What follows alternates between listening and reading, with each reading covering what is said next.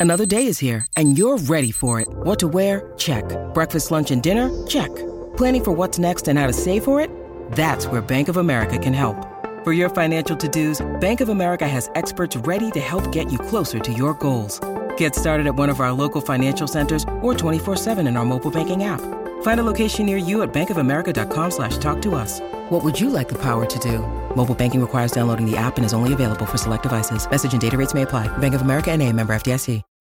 When you need mealtime inspiration, it's worth shopping Kroger, where you'll find over 30,000 mouthwatering choices that excite your inner foodie. And no matter what tasty choice you make, you'll enjoy our everyday low prices, plus extra ways to save, like digital coupons worth over $600 each week. You can also save up to $1 off per gallon at the pump with fuel points. More savings and more inspiring flavors make shopping Kroger worth it every time. Kroger, fresh for everyone. Fuel restrictions apply.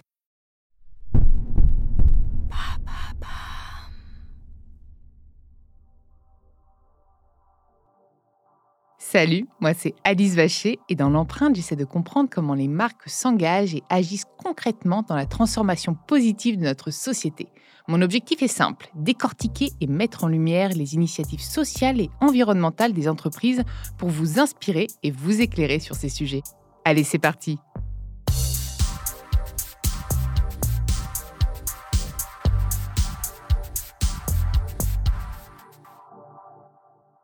Dans ce nouvel épisode de l'empreinte, j'ai le plaisir de recevoir Erwan Leméné, le cofondateur d'Ecotri, l'organisation spécialisée dans la valorisation de la forêt et de la biodiversité qui entretient plus de, plus de 1000 hectares de forêt en France, c'est ça hein? Exactement. Et donc, je viens d'apprendre que tu as cofondé Ecotri avec ton frère.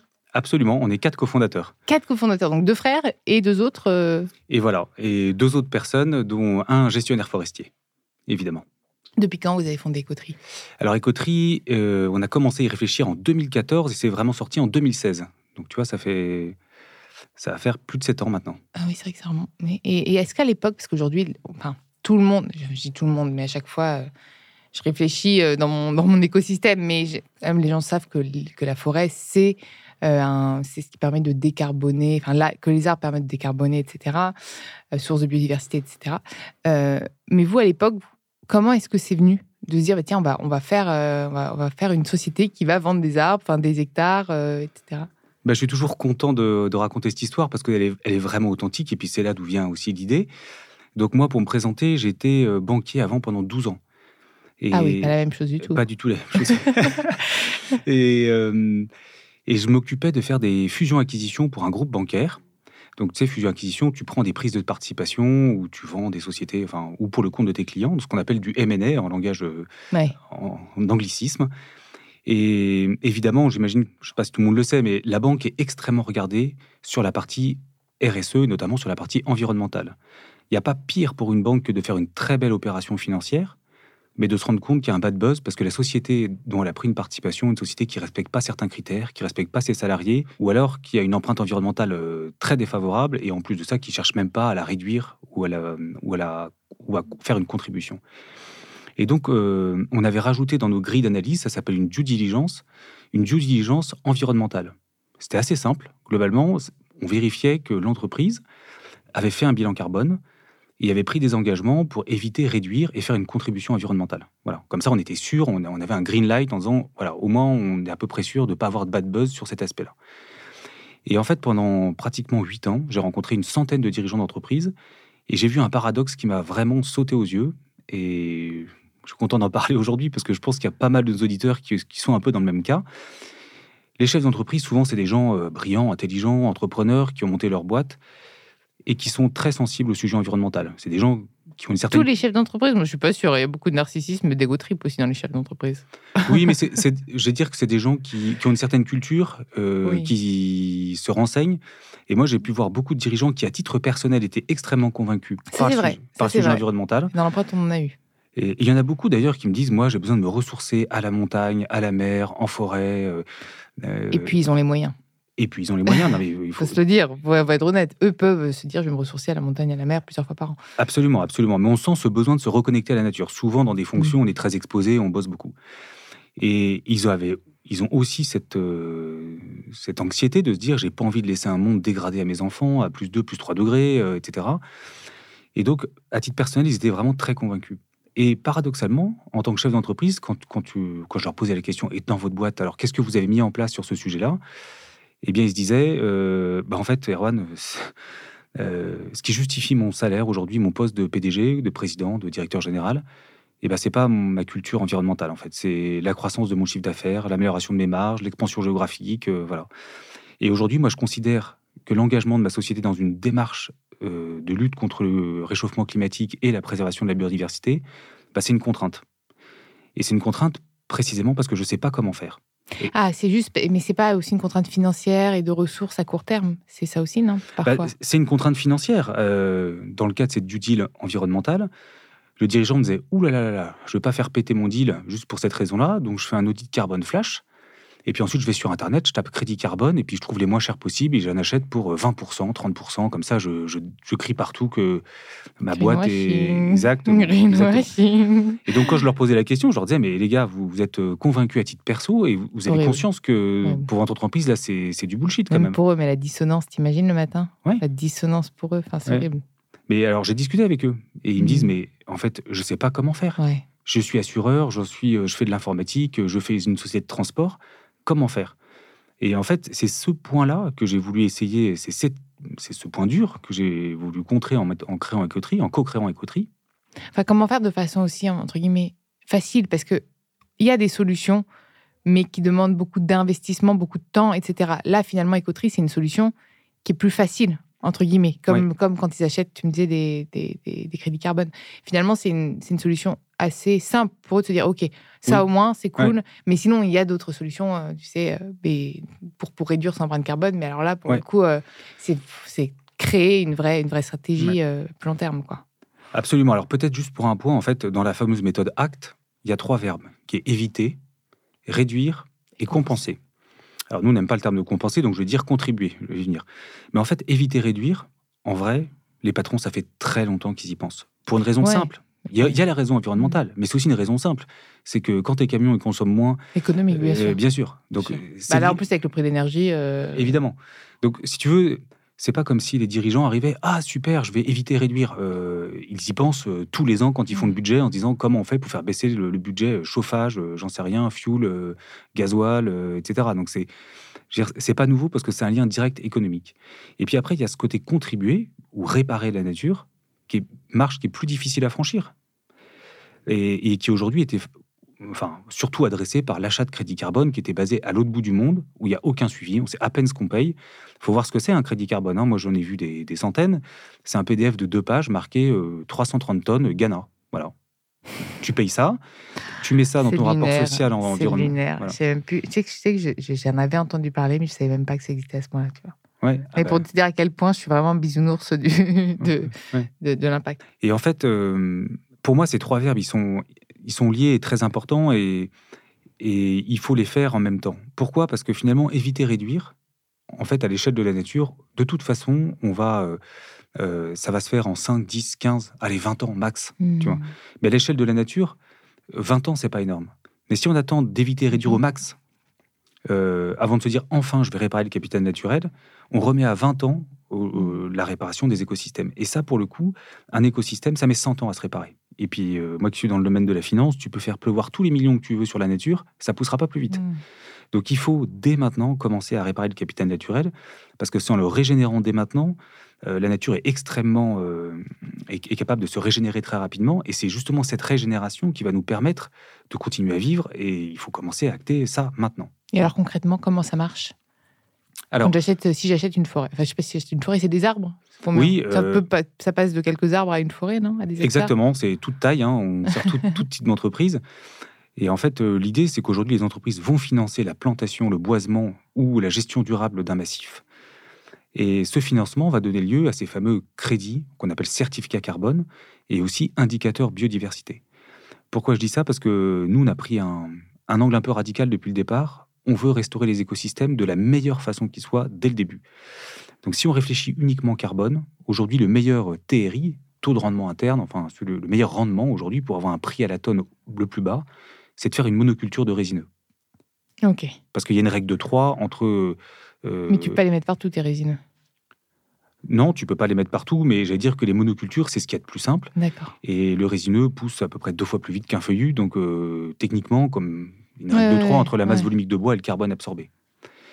Et donc ça, on sait déjà que c'est pas bien, parce que le- les monocultures, elles entraînent euh, Destruction de la biodiversité aussi, quand même. destruction de la Ouais, C'est des biodiversité, écosystèmes complets, donc. euh, Exactement, c'est une perte de biodiversité, c'est une acidification des sols. Et sur- surtout, euh, on sait aujourd'hui avec certitude que la biodiversité, c'est le meilleur rempart pour protéger la forêt. Euh. D'ailleurs, tu peux le voir. C'est dans- vases communicants, tout ça. Exactement. C'est en fait, nous, on veut des projets holistiques où on restaure un écosystème et on peut pas se dire, tiens, pour gagner plus d'argent en 2020, je fais une monoculture parce que je vends ma tonne euh, 10% moins cher, alors que ce projet, il va durer euh, 50, 80 ans, tu vois. Donc, euh, donc on a pris un, un axe mm, enfin, fondamental qui est de dire, on part de la nature, on restaure au mieux possible pour préserver la biodiversité. Et ensuite, on verra bien ce qui sort. Et effectivement, on a un prix à la tonne un peu plus élevé aujourd'hui, mais nos clients nous suivent parce qu'ils ont compris la logique. Voilà. Hmm. Et surtout, l'offre d'écoterie, aujourd'hui, il y a deux mots qui la caractérisent. C'est qu'elle est euh, incarnée, parce qu'en fait, tu n'es pas en train d'acheter des certificats carbone. Tu, as planté euh, 100 hêtres, euh, 100 chênes Cécile, euh, 200 épicéas à la Trinité d'Angonay. Donc, c'est une démarche qui est vraiment très incarnée et c'est une démarche qui est cohérente. Parce que les aujourd'hui, les entreprises qui sont basées en France, qui émettent en France, qui consomment en France, ne comprennent pas pourquoi ils sont obligés d'acheter des crédits au Venezuela, au Pérou ou, au fond de l'Afrique. Ouais, et puis surtout quand ils savent pas de quoi ça retourne. Alors que là, au moins, ils peuvent suivre. C'est même peut-être un peu ludique parfois de se dire, bah voilà, moi j'ai ma forêt, j'ai ma forêt là-bas. Oui. Euh, je peux voir. En plus, je crois qu'il y a un suivi de la forêt, non? Absolument, absolument. que, donc ça, c'est assez. Je trouve c'est ludique. Et puis, on a aussi cette problématique euh, euh, aujourd'hui, c'est qu'il y a un taux d'urbanisation qui est énorme. Et il y a beaucoup de, même s'il y a un très gros travail qui est fait pour essayer de remettre de la, de la, de- des végétaux en ville, remettre Ouais. euh, de la, bah oui, des arbres, des fleurs, etc. On n'est pas dans la nature même quand même en ville. Et euh, les enfants qui naissent aujourd'hui euh, en ville, qui ne sortent pas, qui n'ont pas de vacances, etc., n'ont pas d'affect comme ça pour la nature. Donc je trouve que, de, je sais pas, d'avoir des... bah, alors, je ne vais pas dire que des enfants vont payer, des parents vont payer des forêts à leurs enfants, mais je trouve que cet, cet aspect ludique de, tiens, ça c'est mon bien, Mhm. c'est précieux et c'est de la nature, bah, je trouve que c'est ça sensibilise pas mal aussi. Il y a un sent- côté, il y a de l'amour en fait dedans. euh, c'est ce que je dis à chaque fois. euh, toi aussi, on a tous une histoire d'amour avec un arbre. hein. Ah bah moi, moi, moi avec tous les arbres, je crois. Non, ça va pas du tout. je suis pas monogame sur les arbres. non, mais c'est l'arbre dans lequel tu as construit une cabane quand tu étais petit, l'arbre duquel tu es tombé. Enfin, je- euh, moi, j'ai fait les deux. Voilà. J'ai construit, en fait, je suis tombée au moment où j'ai construisé la cabane, donc je peux te dire que. Non, mais euh, en plus, l'arbre a une symbolique très forte. Je veux dire, c'est le temps long. Euh, c'est les racines, euh, c'est le terroir. Et aujourd'hui, beaucoup d'entreprises se disent. Parce que l'idée des coteries, c'est quoi finalement? C'est aussi euh, avoir ces fameux certificats carbone hein, qui sont indispensables. Et puis, je ne veux pas parler de réglementaire, mais il y a la CSRD qui arrive en- en 2024. La CSRD, c'est un, un- ce qu'on appelle un reporting extra-financier. Où, en, en gros, les entreprises vont avoir deux types de documents clés le document bilan comptable classique et un reporting extra-financier. Et ce qui va se passer, le sens de l'histoire, c'est que les boîtes aujourd'hui qui gagnent de l'argent, mais qui ont un impact au sens global mauvais, Oui, mais, mais j'imagine qu'ils vont quand même regarder comment elles essayent au maximum d'abord de décarboner, de réduire avant de compenser. Même si aujourd'hui, comme tu le dis, Bien on n'aime pas le mot compensation, mais ça reste de la compensation. Oui. Euh, il faut quand même d'abord revoir sa façon de faire et ensuite faire, enfin, pas ensuite, non, même en même temps. Oui. Voilà, plutôt en même temps. exactement. Mais il faut faire mieux, mais faut, ça ne veut pas dire au détriment de revoir. C'est-à-dire, c'est- ah bah tiens, je vais juste m'acheter des arbres, mais par contre, je, je ne change rien. Bien sûr. Ça, c'est faux. Voilà, c'est vraiment ce qu'il faut. euh, Bien sûr, mais tu sais, tous nos clients aujourd'hui, il n'y a aucun qui vient en disant euh, je veux juste faire une contribution carbone Mm.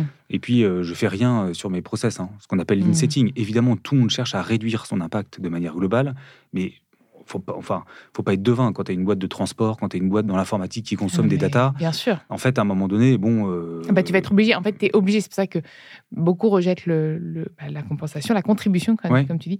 On peut pas la rejeter parce que, d'une, ça aide quand même à, à accélérer, euh, on va dire, pas accélérer, à contribuer à un monde, à un monde meilleur.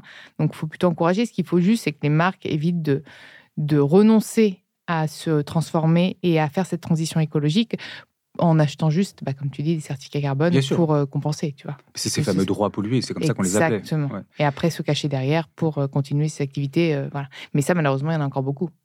Ouais, mais c'est ce qu'on est en train d'essayer de changer avec Écoterie. D'ailleurs, on le voit, certains clients qui, qui, qui se transforment aussi. Pourquoi Mm.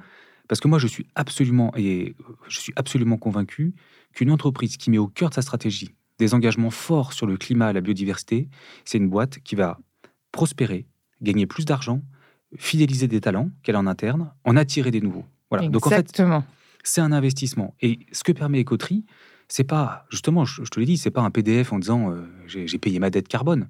C'est je vais financer un projet de restauration du capital naturel. C'est-à-dire que moi, entreprise, je vais associer à mes contrats, euh, chaque contrat, chaque mètre carré construit, chaque kilomètre roulé, enfin, tu fais ça ce que tu veux, chaque, chaque livret bancaire qu'on va ouvrir pour un nouveau client, on va planter un arbre, on va créer, réparer les écosystèmes.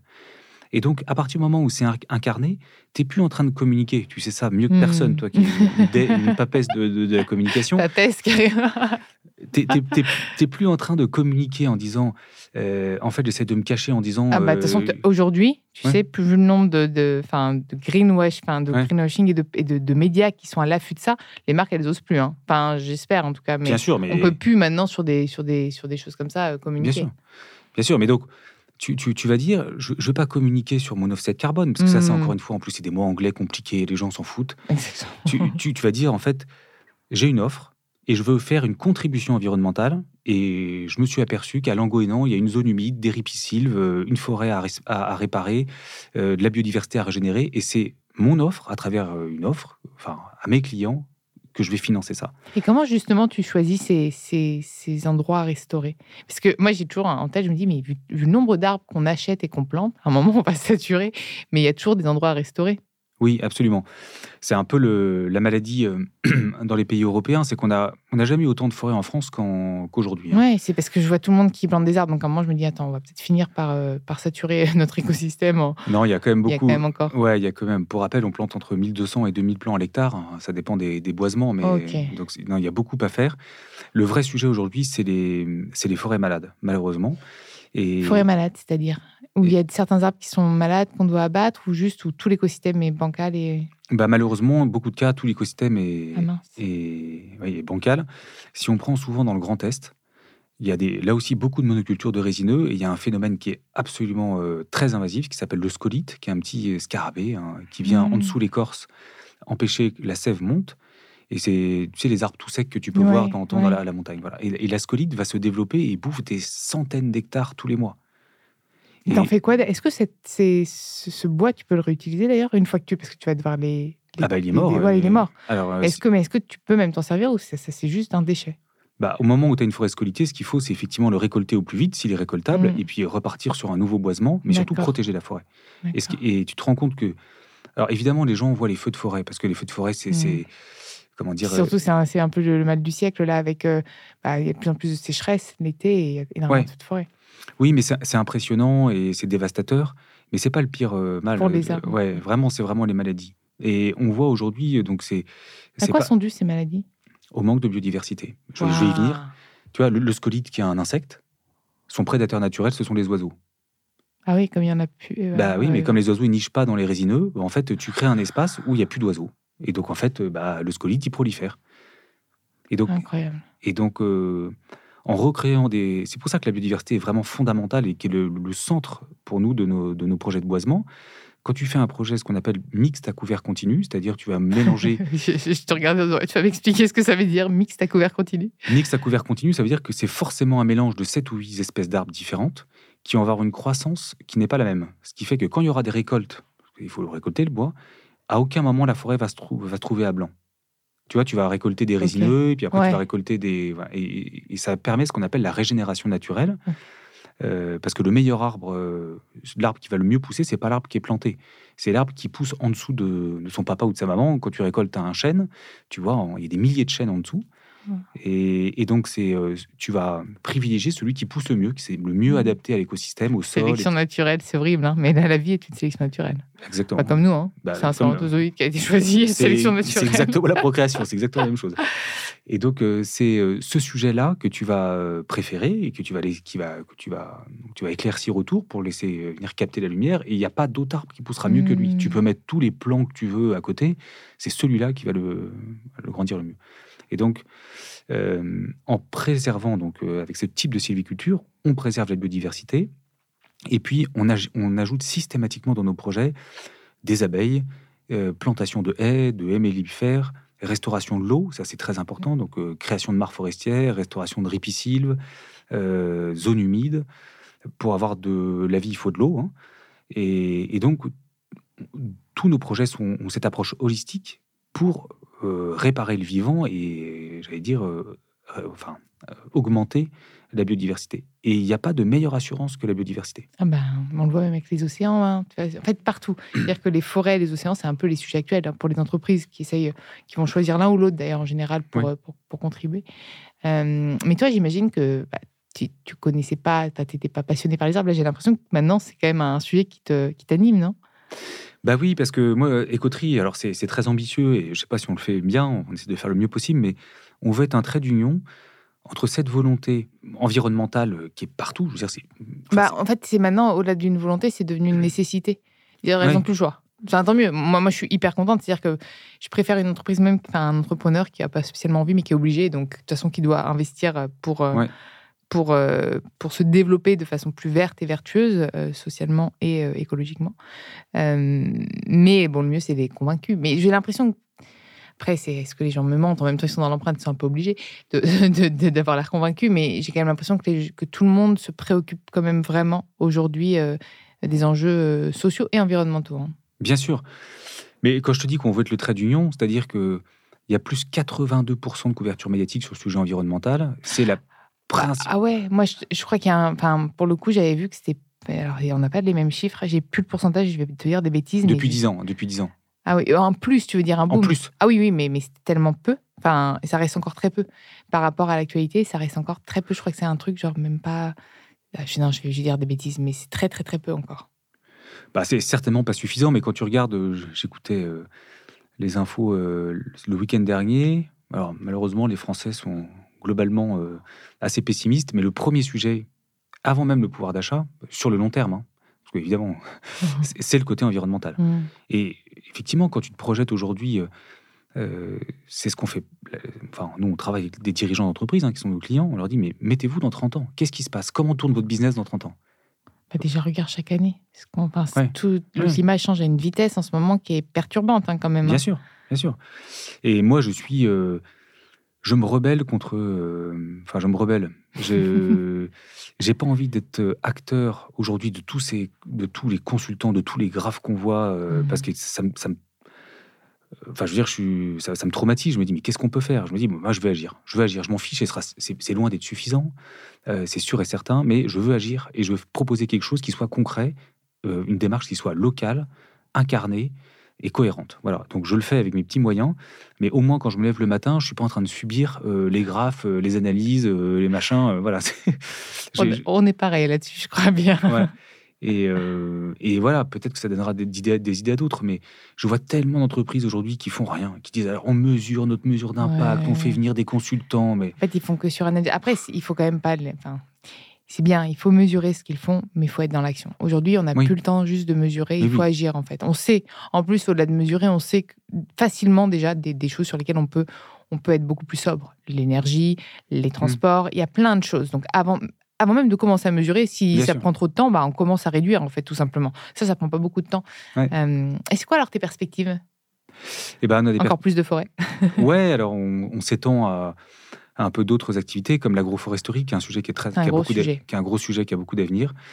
Euh, et puis on a aussi, euh, écoute, on développe en Europe parce que maintenant on a un bureau à Copenhague depuis trois ans qui, coupe, qui couvre l'Europe du Nord, donc la Scandinavie, euh, le UK, mais aussi l'Allemagne et puis les Pays-Bas, etc. Enfin globalement le, ouais, l'Europe du Nord. Et effectivement, on commence à avoir des clients là-bas, donc ça c'est aussi très satisfaisant. Et surtout, ce, qui est, ce qui est gratifiant, c'est de voir qu'on arrive à convaincre des gens qui, qui n'avaient pas de solution. Parce qu'en fait, il y a plein de chefs d'entreprise qui disent Écoutez, moi je paye, je sais pas, 500 000 euros par an de crédit carbone, ça me rapporte rien. J'ai un PDF de deux pages que je mets euh, en annexe de mon rapport social environnemental. Je véhicule pas un message positif. Je suis pas perçu par mes salariés, mes fournisseurs, mes clients comme quelqu'un de spécialement euh, engagé. Mais avec vous, en fait, le fait de restaurer un écosystème, euh, je trouve un message positif et puis je, je- je montre une partie de moi-même, qui est ma conviction intime, auprès de, de- de mes salariés, mes fournisseurs, etc. Voilà. Et donc très souvent, ils font des, des, des- ils font des séminaires où ils emmènent le- leurs salariés en forêt, ils, vont, ils viennent voir euh, les arbres qu'ils ont plantés un an, deux ans après, ou même lors de la plantation. Enfin voilà, c'est vraiment une vraie démarche où on met au cœur, quelle que soit l'activité, au cœur de la stratégie de l'entreprise, un référentiel fort et puis un engagement fort sur le climat et la biodiversité. Eh bien, écoute, merci beaucoup. Merci d'être venu dans l'empreinte. Merci Alice. Vous pouvez retrouver l'ensemble des épisodes sur toutes les plateformes de podcast. N'hésitez pas à liker, partager, mais aussi commenter le podcast. Un grand merci pour tous vos retours d'ailleurs. Nous les lisons avec intérêt et ils nous sont très utiles pour continuer à nous améliorer. À très vite dans l'empreinte.